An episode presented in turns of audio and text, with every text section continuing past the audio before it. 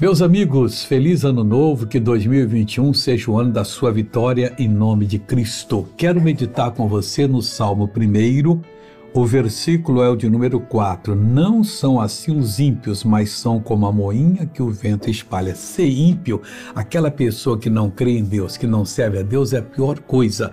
Porque o tratamento para ela não vai ser o mesmo para o tratamento daquela pessoa que serve a Deus. Mas Preste atenção que eu estou falando que serve a Deus. Aquela que lê na Bíblia, aprende de Deus. Essa palavra vai me nortear a partir de hoje. Eu vou cumprir essa verdade. Agora, aquele que vê e diz, ah, mas isso eu não gostei não, eu vou deixar para depois, ou outra vez, ele é ímpio. Ele está tratando as coisas de Deus de uma, com uma maldade muito grande.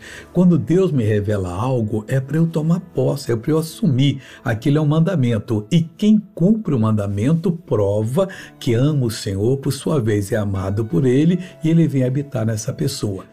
Agora quero orar com você em nome de Jesus Cristo. Pai, que esse ano seja o ano da realização, primeiro espiritual dessa pessoa, depois familiar, financeiramente, com as amizades, mas Deus que essa pessoa seja tocada por ti agora. Eu repre repreendo todo o mal que investe contra ela e digo: não toque nela, saia em nome de Jesus. E você diz: Amém. Deus te abençoe, bom dia e bom ano.